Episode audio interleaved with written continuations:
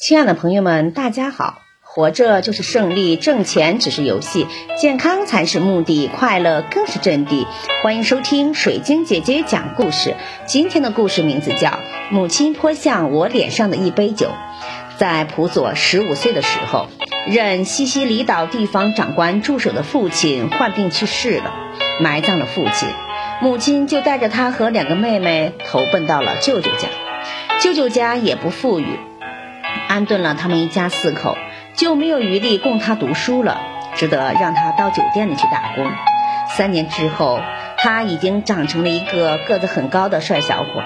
一天晚上回到家里，他对母亲说：“他再也不想去工作了。”母亲问：“为什么？”他讲在酒店里的遭遇，在为一个顾客上汤的时候，不小心将汤溅到了顾客的身上。不仅被骂了一顿，那人还打了他一个耳光。领班也训斥了他，警告他再犯同样的错误就让他滚蛋。他说他再也不想去酒店了，不想再受他们的侮辱了。母亲听完，严厉地对他说：“你说这话的时候就该打一个耳光。”他愣了，没想到母亲不但不同情他，反而还责骂他，他都快要哭出来了。母亲接着说。你只想着你自己，你想过顾客没有？他也许就那么一件好衣服，被你给毁了，能不气愤吗？你如果是一个合格的工作人员，就不会发生这样的事儿。发生了这样的事儿，就应该为你从心里没有想过做好这份工作，没想过要做一个优秀的工作人员。一天午间，辅佐正忙着，抬眼一看母亲来了，他刚要打招呼。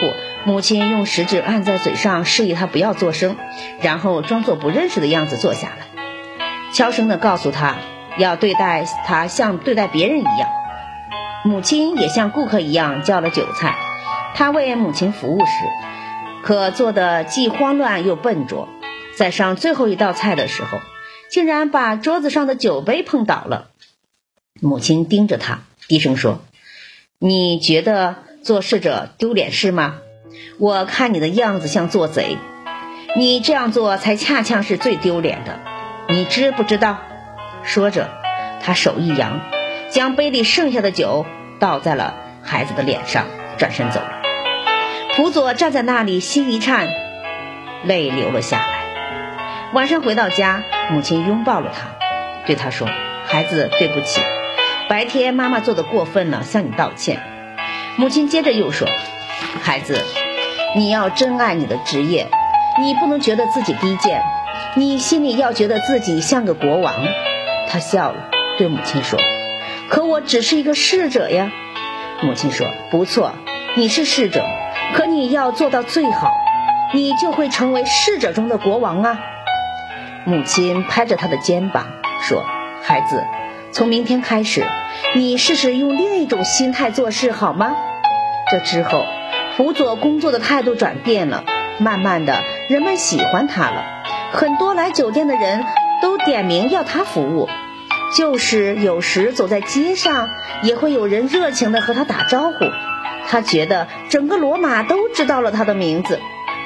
一天，普佐正忙碌而又熟练的接待顾客的时候，他母亲进来了，手捧着一大束鲜花递到儿子手里，笑容满面的说。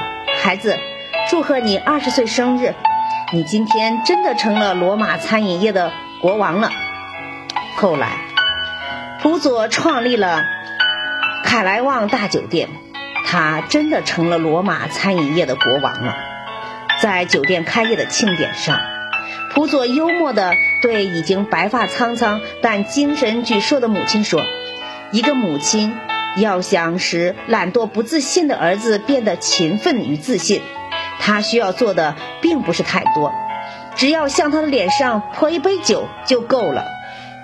职业不分高低，能把自己的工作做到最好，就是职业中的最高尚者。妈妈的一杯酒狠狠地泼在了孩子脸上，他毫不留情地训斥了他一顿。回到家里，又是妈妈的一个拥抱，让儿子彻底改变了对职业的态度。俗话说得好，三百六十行，行行出状元。工作之间有不同，相同的是，每一行里的佼佼者都是经过一番拼搏和磨砺的。面对自己的职业，唯有真爱它，它才会给你美好的回赠；否则，你厌弃它的同时，也会被它给所抛弃。